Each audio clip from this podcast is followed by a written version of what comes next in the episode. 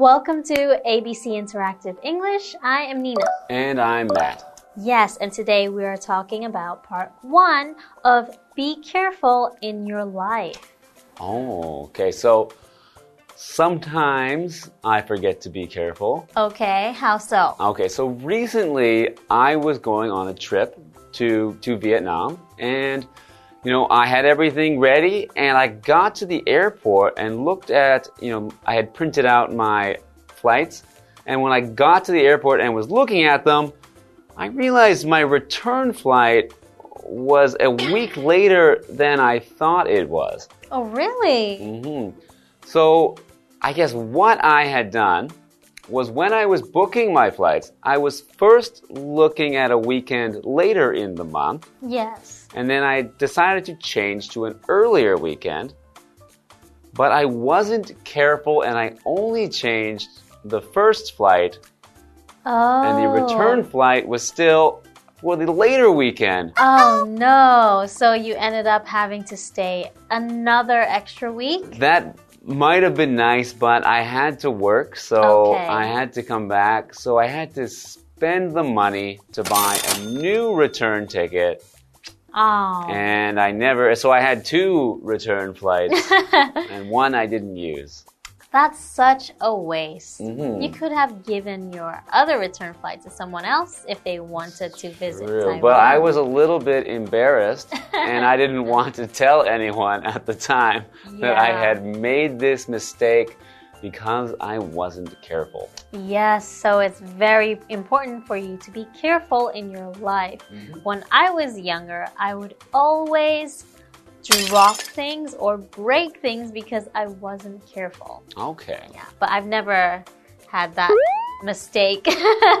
Those are two ways that we should be careful, and I think we'll learn some more when we get into today's article after this. All right.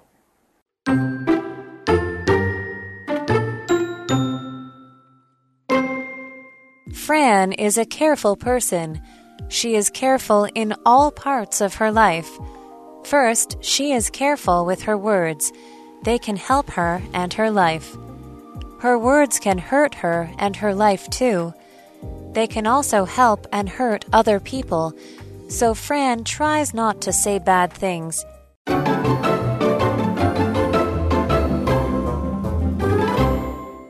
Hello, everyone. Today we are looking at part one of Be Careful in Your Life. Yes, so being careful means being very aware and making sure you don't make mistakes or get hurt. Mm -hmm. Yeah, so for example, you weren't careful earlier and you made the mistake of booking the wrong dates, right? That's right. If I had been careful, I would have had that money still. Yeah. Also, what your parents often tell you when you're younger is be careful when you cross the street. Look both ways before you go. Mm -hmm. right? That's good advice and a good time when you should be careful is on the street. Yeah. So let's get into the story.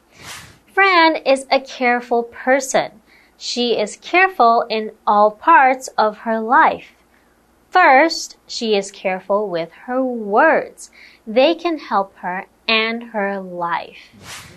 Careful with your words. Right. You have to be careful with what you say, right? Mm -hmm. Yeah, there's a there's a times when you could say the wrong thing and uh, there might be some things that are bad that can happen from that. Yeah. You know, uh, one time, you know, I wasn't careful with with my words so, you know, I saw this friend of mine who I hadn't seen for a while, a woman. Yes. And, you know, she was looking great and I could see that she, you know, was pregnant, we had a, was going to have a baby soon, I thought. So I said, Congratulations! When is the baby due? So when is the baby going to be born? Uh-huh. Turned out I should have been a little more careful because she wasn't pregnant. Oh no. She had just, you know, gained some weight. She was a little bit chubbier. Oh no, that's so, really bad. Yeah, so it was a, a time when I definitely should have been more careful with my words. Yeah, that goes to show how important it is. Yeah. So let's see what Fran does. So her words can hurt her and her life too. They can also help and hurt other people.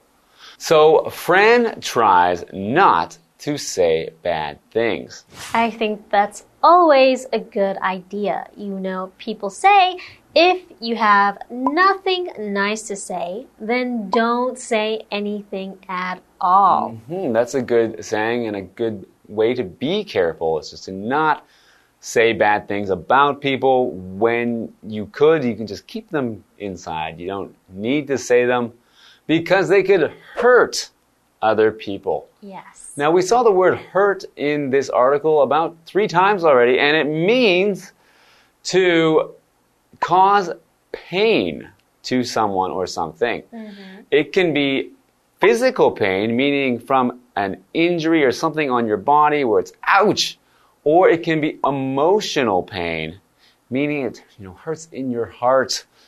It makes you feel sad. It makes you not feel good. It can hurt. So you can hurt somebody with your words if you're not careful, as I may have hurt my old friend accidentally when I thought she was pregnant. Mm-hmm. Yeah. So being careful with your words is very important. hmm So I think there's some other cases in your life when you should be careful, and I think Fran is always careful. So we'll find out more about Fran after the break. Okay.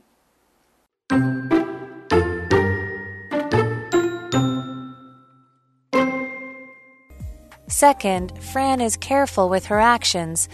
She tries to do the right things, so she doesn't lie or steal. They can affect her, her family, and other people.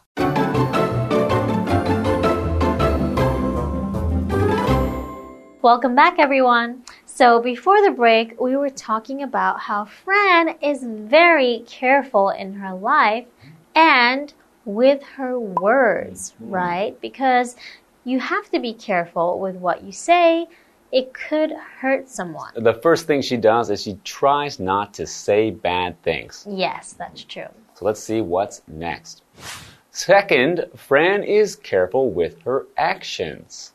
She tries to do the right things. Right things. What are right things? So I don't know what the right things to do are, but those are the right actions. So an action is a noun, and an action is just something that is done. Something you do is an action. So any movement or thing that a person does is their actions. Mm, okay. Just like some people say, actions speak louder than words.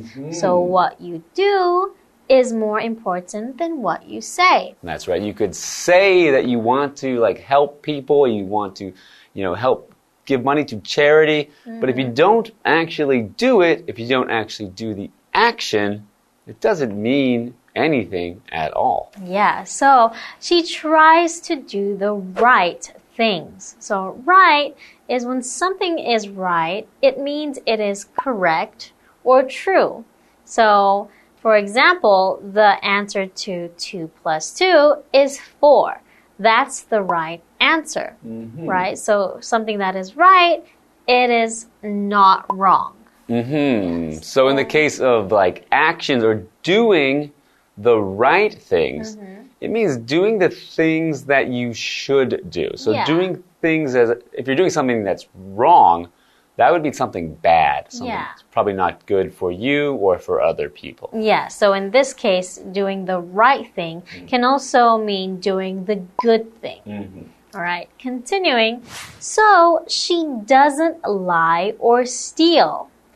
They can affect her, her family, and other people.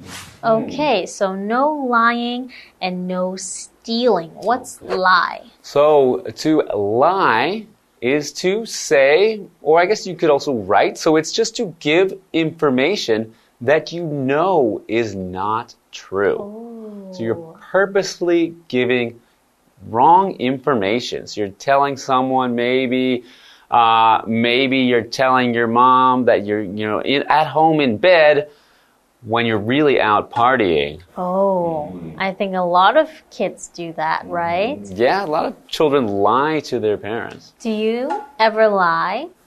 Never. Never. No. I don't Ah, believe I had my that. fingers crossed. I just lied right now when I said I don't lie. Mm-hmm. So sometimes I lie.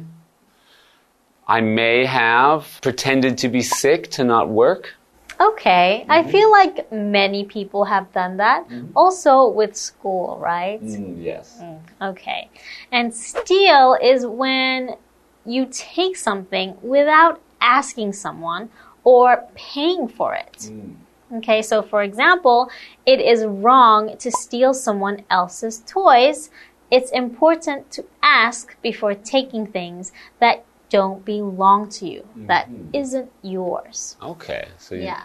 so you shouldn't lie, you shouldn't steal, and that's because they can affect her, her family, and other people. So to affect her or to affect someone means to make a difference or cause a change in something. Mm. So, for example, if she lies and steals, it's going to cause a change. She might get in trouble.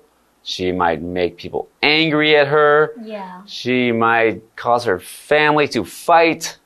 There's Yeah. many bad things that can happen if you're doing these bad things. Yeah, so we learned that we should be careful in life, be careful about what we say mm-hmm. and what we do. That's so actions and words, mm-hmm. right? That's right. And we learned how Fran is always careful, or seems to be so far. She tries, maybe. Mm-hmm. All right. And that's it for today. I guess we'll see you next time and learn more about Fran and her careful life. All right, see you then. Bye.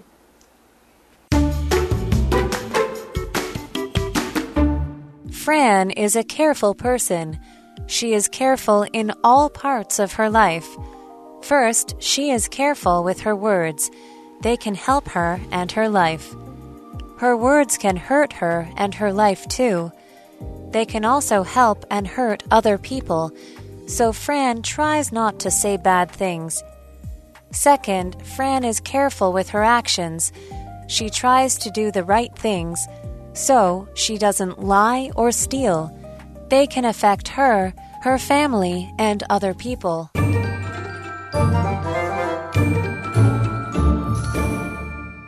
Hi, I'm Tina。我们来看这课的重点单字。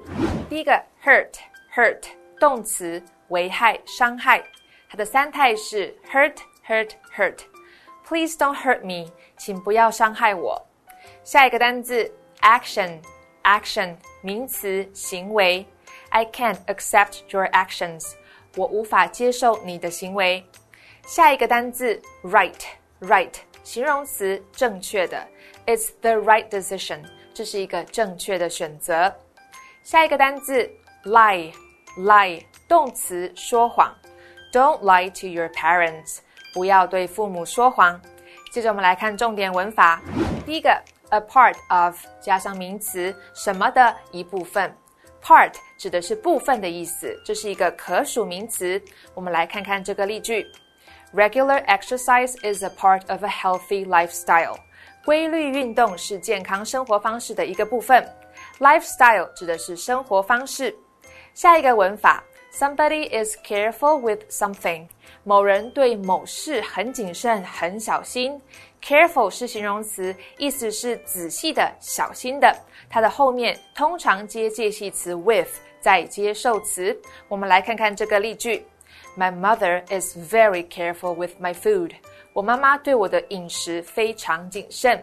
最后一个文法，Somebody tries not to 加动词，某人尝试尽量不做某个事情。Try 指的是尝试、试图，这里要注意 not 的位置。我们来看看这个例句：I try not to drink too much coffee。我尽量不要过度饮用咖啡。以上就是这一课的重点单词跟文法，我们下一课再见，拜拜。Hi everyone, today we will be taking you to Hukou, and that is located in Hsinchu. We'll be visiting the Hukou Old Street and as well as the Sanyuan Temple and we'll be visiting the traditional markets as well.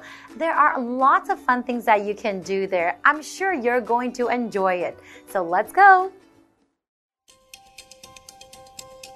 Let's start from Hukou High School and visit the famous attractions nearby. The first place to go is Hukou Old Street. The prosperity of Hukou Old Street comes from the development of the Keelung, Hsinchu section of the railway. The buildings there use red bricks, blending Baroque and Southern Fujianese style. Because the buildings are for residential and commercial uses, when you walk inside, you'll first see the storefront and then the residence. Next to the old street is the well-known Sanyuan Temple. It is the faith center in Hukou area. It has a plain building style and shows the spirit of Hakka temples. It was designated as a county historic site in 2001. Then we come to Hukou Hakka Cultural and Creative Park. After more than 10 years of planning and construction, you can see the history and culture of Hakka agriculture and Hakka round buildings here. Finally, we come to the public market in Hukou Township. Taiwan's traditional markets have a long history. They formed before the Japanese colonial era, and many vendors gathered there in groups. The traditional market is not only about food. It's more about the interaction between vendors and customers. It is full of bargaining noises and the sound of horns, which is very lively. Even if there are many convenient supermarkets and hypermarkets today, the human touch of traditional markets is still hard to replace.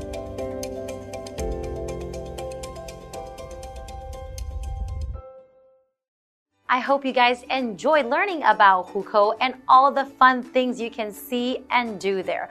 I really enjoy going to the traditional markets because I like to bargain with the vendors. So next time when you go, don't forget to try. Well, this is all the time we have for today, and we'll see you guys next time. Bye bye.